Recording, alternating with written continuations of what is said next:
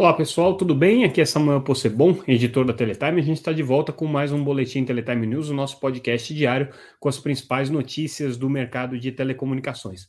Hoje o nosso boletim vai ser um pouquinho mais curto, porque eu estou acometido aqui de uma virose é, e está um pouco difícil de conseguir é, me concentrar para trazer esse boletim em detalhes para vocês. Então a gente vai fazer um, um, um boletim mais rápido, mais curto.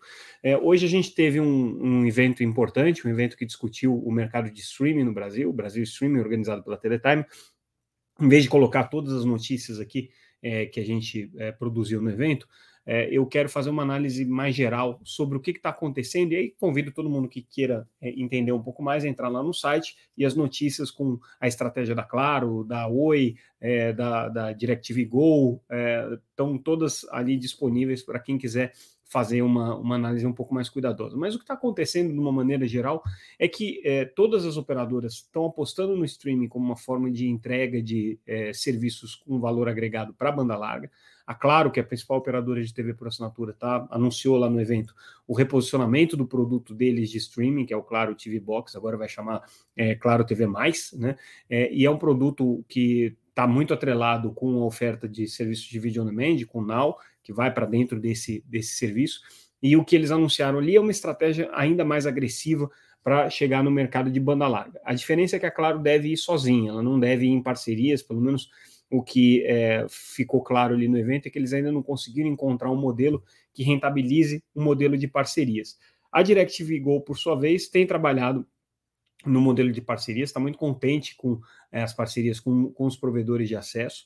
É, eles entregam os serviços da DirecTV Go como operador virtual de TV por assinatura utilizando não só a venda direta ao consumidor, mas também é, o modelo de distribuição via parceiros de banda larga e tem apostado muito nisso. E a Oi, que vendeu recentemente, ou pelo menos anunciou né, a intenção de fazer o desinvestimento da operação de DTH, é, tem colocado e, e manifestou isso durante o evento, que a estratégia de oferecer conteúdos OTT é vital para a empresa é, no, no, no, novo cenário em que ela vai ser uma prestadora só de serviço. Então, ela vai vender a banda larga com esses conteúdos de TV por assinatura agregados, e isso para ela é um diferencial muito grande, é, pelo menos no entendimento dela, né, com relação aos concorrentes, porque ela entende que é, não dá para você fazer ofertas só de banda larga, você tem que agregar valor a essa banda larga, e o vídeo é uma das estratégias. Claro que todas as operadoras estão indo mais ou menos por esse caminho, mas a, a, a Oi está confiante de que consegue desenvolver um produto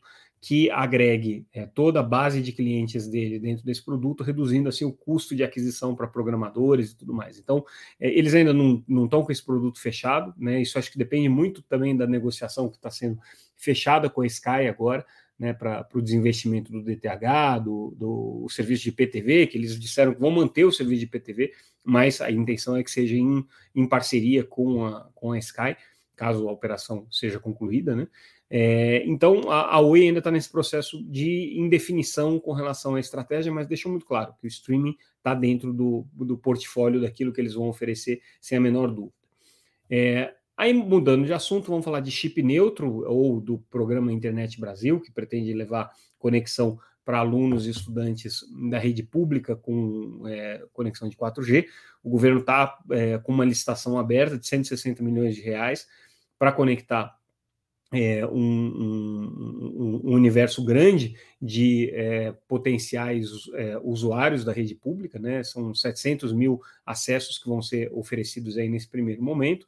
É, mas a licitação estava um pouco enrolada, a gente já noticiou isso aqui algumas vezes, é, ela teve o, o, a homologação dos resultados foi adiada várias vezes, mas hoje é, a RNP disse que essa semana deve sair pelo menos a homologação do resultado de um dos blocos ali do edital. Né? Eles estão vendendo, tem um bloco para o chip neutro e para a empresa que vai fazer a operação desse modelo de chip neutro, e o bloco para provedora de é, plano de dados ou perfil elétrico, como eles chamam também. Né?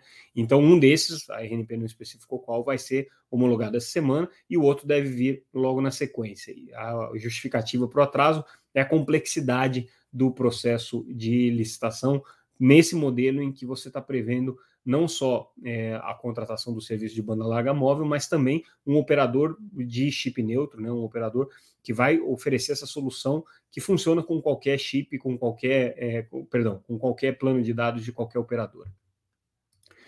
Mudando o tema, a gente é, já tinha falado uh, no começo desse ano muito sobre a, o risco de interferências do 3,5 em aeroportos, né? Problema que foi levantado principalmente nos Estados Unidos, porque lá usa uma frequência, o, as transmissões de 5G na faixa de 3,5 usam uma frequência que coincide com os radares dos aeroportos. Aqui no Brasil esse problema não existe, mas mesmo assim a Anatel resolveu fazer uma consulta pública sobre possíveis restrições a serem colocadas para a operação de 5G quando você está próximo de aeroportos, né? Diminuição de potência, limitação de algumas frequências que podem ser utilizadas ou não. Essa consulta pública agora vai é, trazer aí o, o, o, veredito final sobre o caso, né? A Anatel está estudando esse assunto, mas de novo, não é um problema muito preocupante aqui no Brasil, tá? Só existem aí algumas, algumas medidas que podem ser tomadas é, de maneira profilática para evitar problemas de interferência, mas está muito longe do problema que aconteceu nos Estados Unidos, porque aqui o 5G não usa exatamente a mesma frequência dos radares de aeroporto quanto, como acontece nos Estados Unidos. Então o potencial de interferência é muito menor. Qualcomm é, insistindo é, em promover o FWA, que é o acesso fixo por, pelas faixas é, milimétricas de 26 é, GHz. É, a Qualcomm já tem batido nessa tecla, ela é uma forte defensora do desenvolvimento desse mercado. Ela acredita que isso realmente vai ser uma revolução no acesso de banda larga fixa.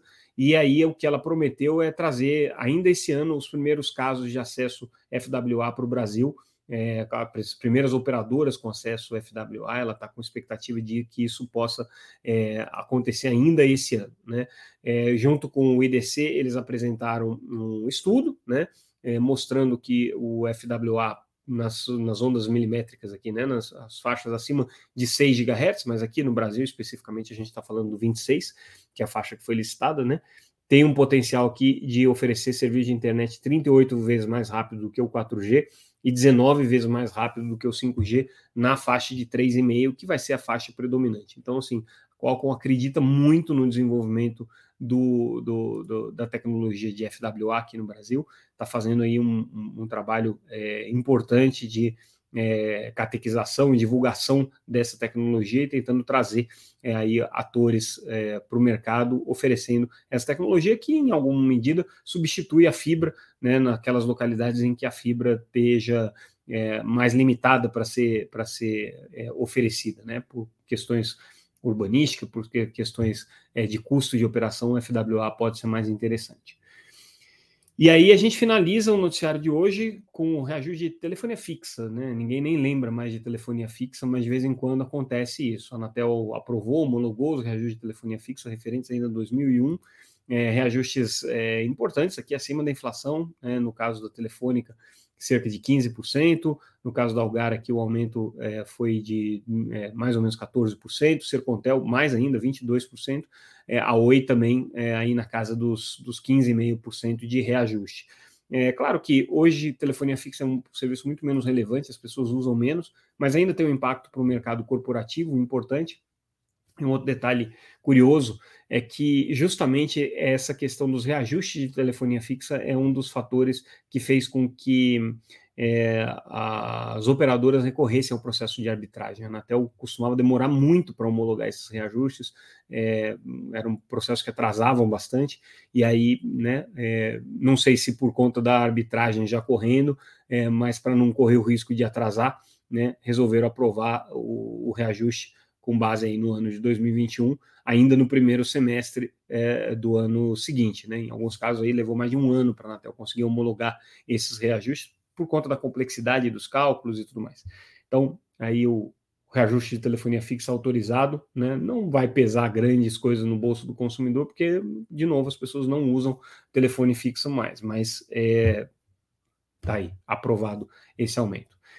E com isso, pessoal, eu fico por aqui. Peço desculpas pelo podcast um pouco mais breve hoje, por esse videocast um pouco mais breve, mas de fato é a nossa condição física hoje não está das mais favoráveis para fazer essa apresentação aqui para vocês. Então, fico por aqui. Amanhã a gente retorna com, com algumas coisas importantes. Amanhã tem reunião extraordinária da Anatel para falar sobre é, a, o, o, o, regulamento de adaptação da concessão para autorizações, devem entrar aí novas contrapartidas. Tem uma entrevista coletiva com o presidente da Anatel é, na parte da manhã, em que ele deve apresentar alguns planos. Então, amanhã vai ser um dia interessante aí para a gente é, tratar no nosso noticiário. Fiquem ligados aí, é, a gente volta com mais um boletim Teletime News amanhã, é, com, com tudo que de mais importante acontece no mercado de telecom. E no site, claro, vocês têm isso é, à medida que a gente produzir esses conteúdos sempre disponíveis ali ou nas redes sociais, como arroba Teletime News. Ficamos por aqui, pessoal. Obrigado mais uma vez pela atenção. Até amanhã.